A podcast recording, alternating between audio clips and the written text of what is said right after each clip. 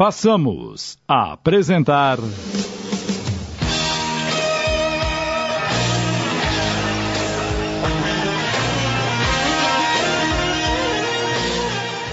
Angel. Minissérie de Júlio Carrara em 10 capítulos, inspirada numa psicografia de Roberto de Carvalho.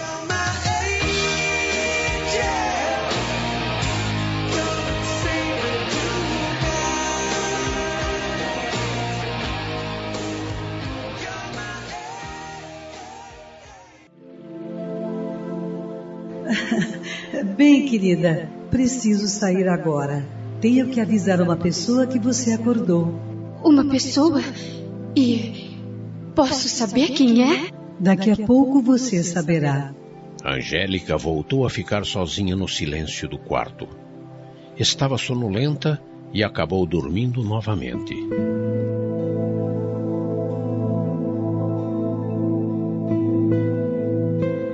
Quando acordou, a janela estava fechada. Julgou que tivesse anoitecido. Percorreu os olhos lentamente e percebeu que um vulto achava-se sentado na cadeira que ficava à cabeceira de sua cama. Ivone? Não. Quem é você? Meu nome é Augusto. Você. Você é médico? Sou um velho amigo seu. Não me lembro de você. Há muitas coisas das quais você levará algum tempo para recordar. Isso é natural. Mas não se preocupe, pois o tempo é uma coisa que não lhe faltará aqui. Tempo para me recordar do quê? De tudo. Sua vida não se resume a uma única e tão curta existência. Há em você uma bagagem muito mais ampla um arquivo imenso a habitar-lhe a memória. E a minha função é ajudá-la a encontrar a chave dos seus arquivamentos mentais.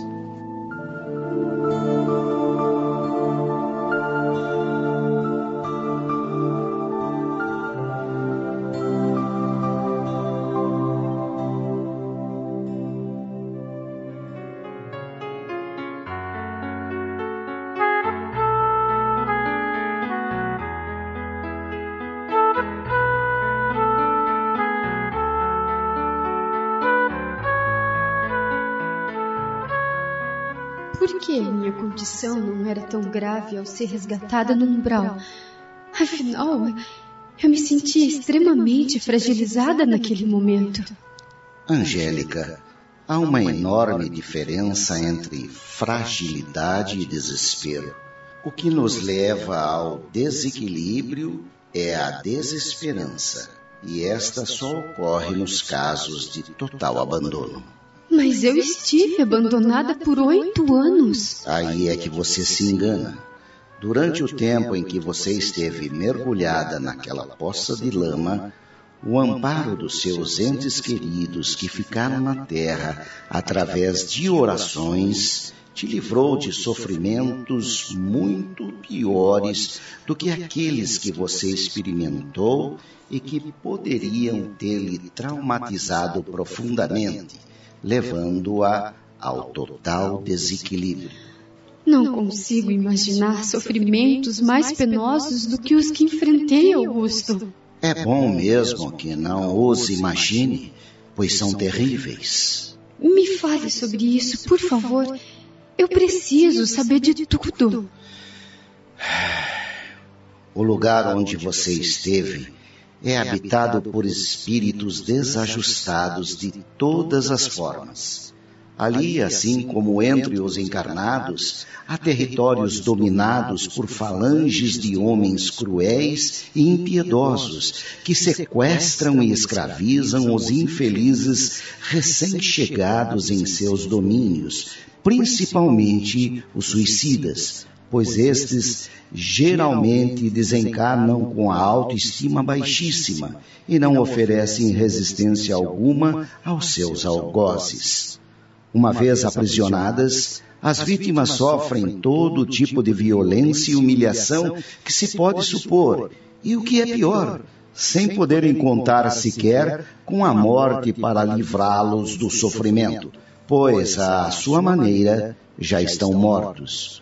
Uma mocinha bonita e frágil como você sofreria tantos abusos que, certamente, quando viessem a ser resgatada, não apresentaria esse mesmo quadro de equilíbrio.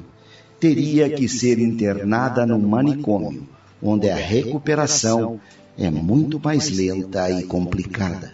Alguma vez eu estive prestes a ser aprisionada? Várias vezes. As entidades impuras sabiam que você havia se suicidado, pois elas próprias se encarregaram de incentivá-la a fazer aquilo. Por isso, fizeram várias incursões próximas ao poço de lama onde você se achava, tentando localizá-la. Chegaram mesmo a vê-la, mas esperavam encontrar a mocinha bonita e atraente de antes. A visão que tinham agora de você era de um animal disforme, coberto de lama e musgo, cheirando mal. Por isso, não te importunaram. Mas havia um monstrengo horrível que não me deixava em paz. Quem é ele? Apenas mais um dos infindáveis espíritos infelizes e desajustados que habitam nas trevas. Estava apenas se divertindo às suas custas pois, de alguma forma, conhecia a causa da sua desgraça. Pode ser alguém ligado a mim? Talvez sim, talvez não. Ele pode ter sido atraído pela projeção do sentimento de culpa de sua própria consciência. Há espíritos que se comprazem em fazer o mal e eles o fazem sempre, independentemente de ser a um conhecido ou a um estranho. De qualquer modo, a fé demonstrada por seus familiares, as orações emitidas em seu favor, criaram uma espécie de escudo que, somando-se à lama que lhe encobria o corpo, te protegeram. Mas eu nem sabia ao certo o que estava acontecendo. Como pude ser favorecida se estava inconsciente dessa condição? Você estava receptiva às boas vibrações emanadas em seu favor, pois, embora confusa, não se deixou contaminar por sentimentos rancorosos. Você aceitou aquele período de reparação de forma abnegada.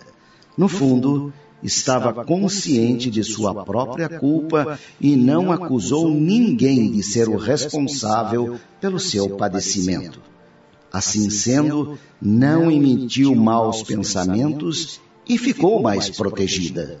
E se eu tivesse emitido maus pensamentos? Certamente seria identificada e, com certeza, capturada pelos malfeitores, pois Assim como os espíritos elevados detectam as vibrações positivas e as orações sinceras, os espíritos trevosos possuem uma espécie de radar mental que captam as más vibrações, as imprecações e localizam imediatamente a sua origem.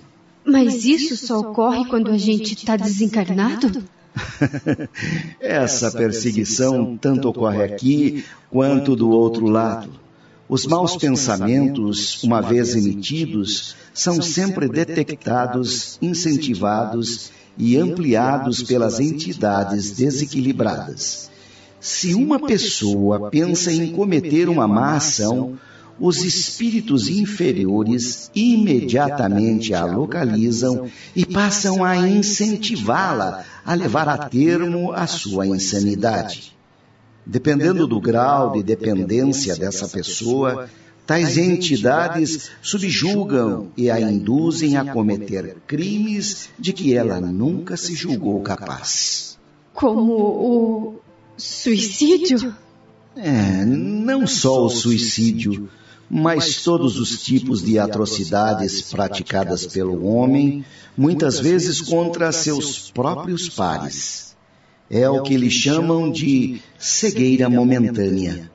Os advogados, para defendê-los nos tribunais dos homens, alegam que o ato foi praticado pelo impacto de forte emoção, mas, na verdade, Todos esses crimes são cometidos sob a influência dos malfeitores espirituais e, é claro, com o desejo do encarnado.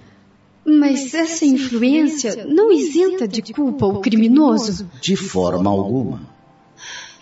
Estou me lembrando de uma coisa. E, em alguns momentos, antes de tomar o veneno para me suicidar, eu tive a impressão de ouvir uma voz me dizendo para não fazer aquilo, para desistir. Eu sei. Como é que você sabe? Era eu, Angélica. Eu fui seu guia espiritual e acompanhei todo o seu sofrimento. Você, Augusto? Eu não disse que sou um velho conhecido seu? Meu Deus! Você, meu guia espiritual!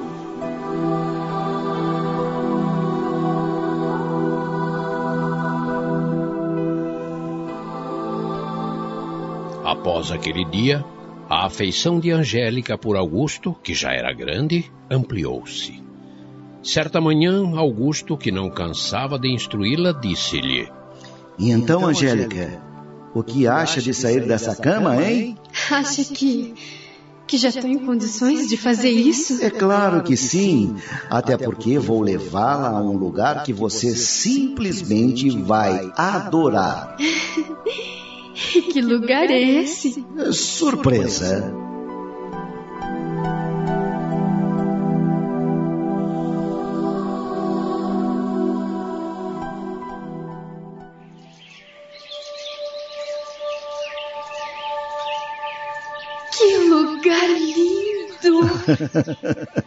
Sabíamos que iria gostar. Entre as azaleias, borboletas e beija-flores, muito mais lindos do que os conhecidos na Terra, promoviam verdadeiras evoluções como a lhes dar as boas-vindas. Uma parte de Angélica continua sendo aquela adolescente de 16 anos que se suicidou. Outra parte tornou-se um espírito milenar com uma bagagem de vida imensurável uma existência onde erros e acertos se mesclam em múltiplas experiências encarnatórias e formam um único ser. Augusto, me responda uma pergunta.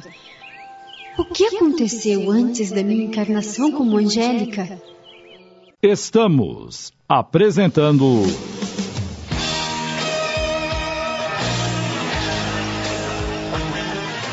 Angel, minissérie de Júlio Carrara. Voltamos a apresentar.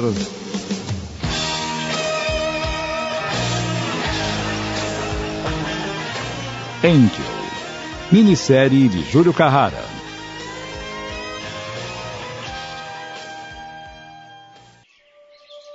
Você quer mesmo saber? Quero. Está bem. Concentre-se, pois as imagens do que lhe ocorreu serão projetadas na sua mente. Ela teve a impressão de estar numa sala de cinema, onde um filme estava começando a ser projetado. Angélica viu uma próspera fazenda de café em Minas Gerais. Embora não tenha ficado muito claro o período, tudo indicava que a Lei Áurea estava ainda muito longe de ser decretada.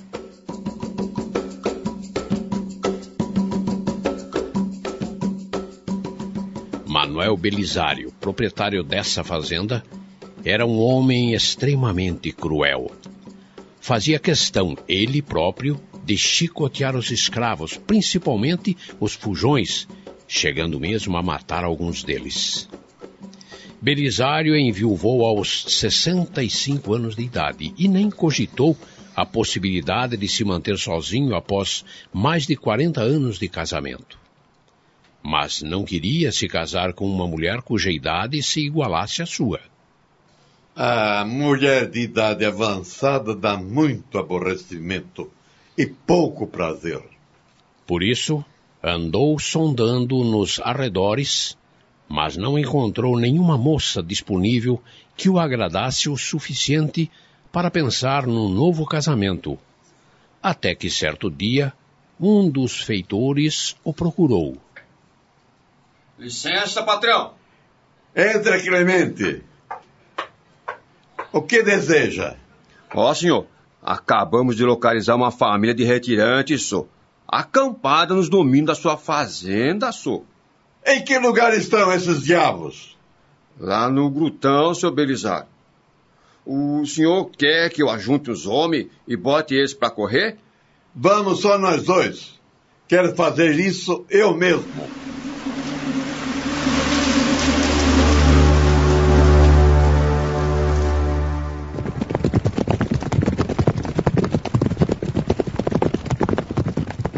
Quem são vocês? E o que fazem nas minhas terras? Só paramos aqui porque as crianças não aguentavam mais andar. A gente estava morrendo de fome, daí vimos as frutas que os passarinhos estavam comendo e... Essas frutas têm dono, sabiam? Ah, nós procuremos, mas como não vimos ninguém por perto para pedir autorização... Sabe que isso é roubo? E que roubo é crime? Ah, por favor, seu moço, perdoe a gente. Não fizemos por mar. Posso trabalhar para o senhor e pagar o que comemos. É, não se preocupe. Seu. Seu. Como é seu nome? É Tonho. Não vou te prejudicar, seu Tonho. Só estou alertando porque tem muito fazendeiro ruim por aí que não pensaria duas vezes em castigar vocês pelo que estão fazendo. Não é o meu caso. Sou um homem temente a Deus e gosto de praticar caridade. A Deus lhe pague, meu senhor. Amém. Meu nome é Belisário. Pelo que eu estou vendo, você tem uma bela família. Agradecido, senhor. Esta é minha mulher Rita. O menino se chama Marinho e a menina Elisa. É, eu tô vendo que vocês estão muito judiados. Pudera, seu moço. A gente tá vindo de muito longe, passando fome, sede e todas as desgraceiras deste mundo. Tamo procurando trabalho, mas não tá fácil de achar. Pois acabaram de encontrar. O que o senhor tá dizendo? Junte suas tralhas, sua família e acompanhe o meu feitor Clemente que ele vai cuidar de você. Ah, meu Deus abençoado! Tá aí escutando isso, Rita?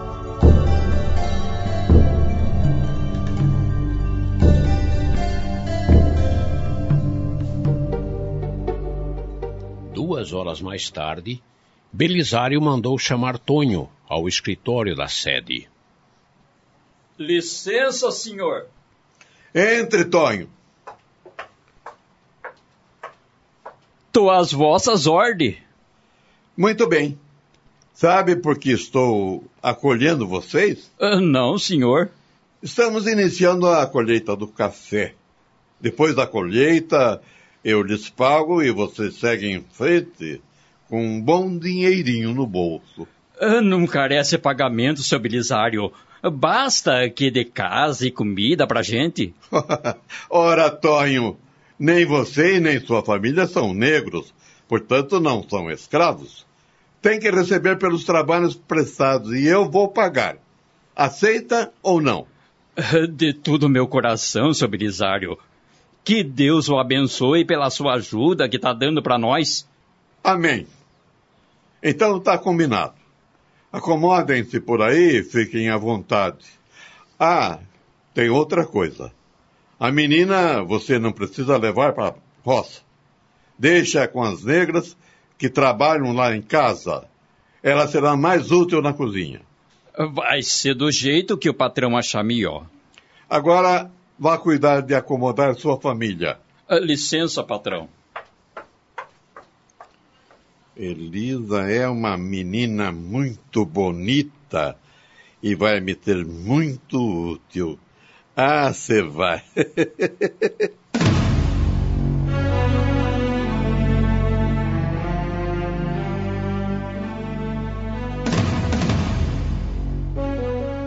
família de Tonho foi instalada num pequeno rancho próximo à casa grande.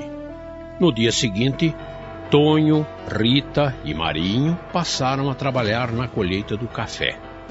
Elisa, auxiliando na cozinha, recebeu especial atenção do fazendeiro.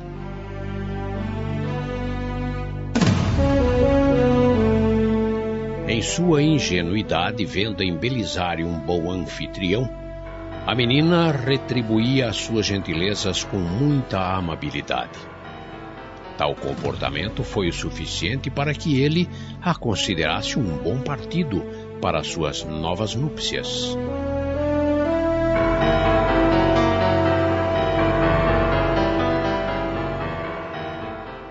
Tonho, temos um assunto muito sério para conversar.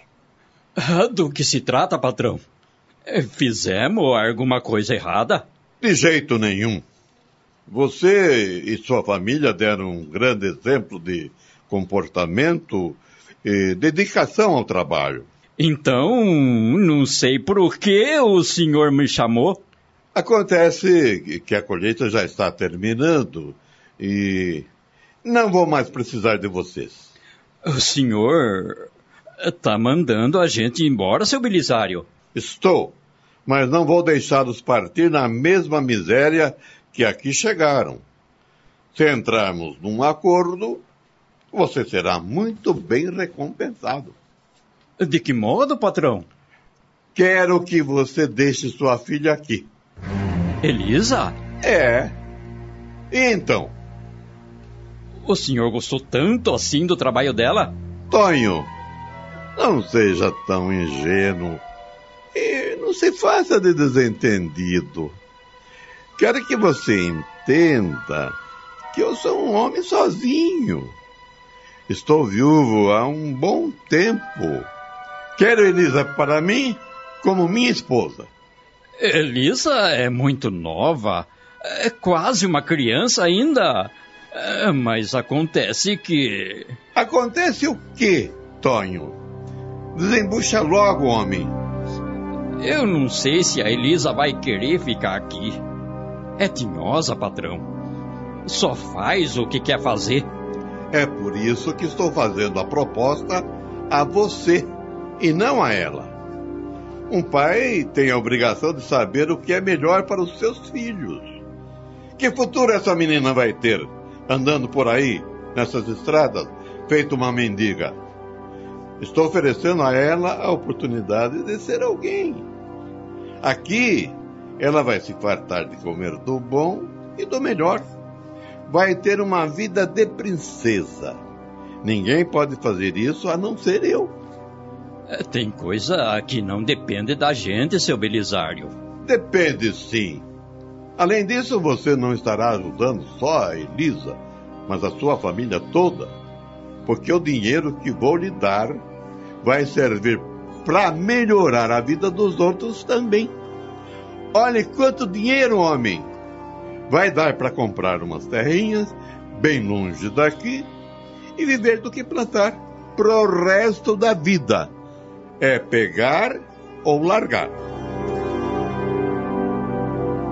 Carece dinheiro não, patrão.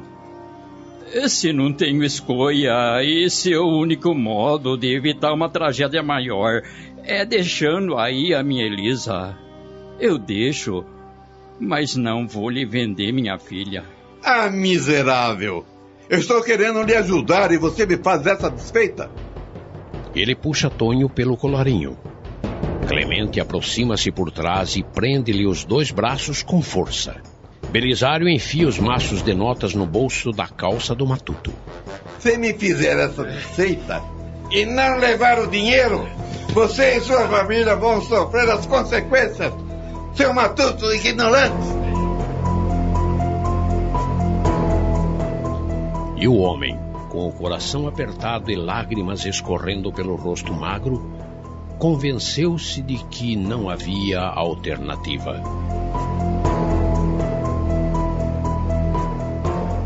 Assim que se viu livre dos braços musculosos do jagunço, afastou-se. Amanhã, quando o sol nascer, Não quero mais ver você e sua família nas minhas terras. E nem pensem em levar Elisa. Senão eu vou atrás e acabo com vocês. Acabamos de apresentar.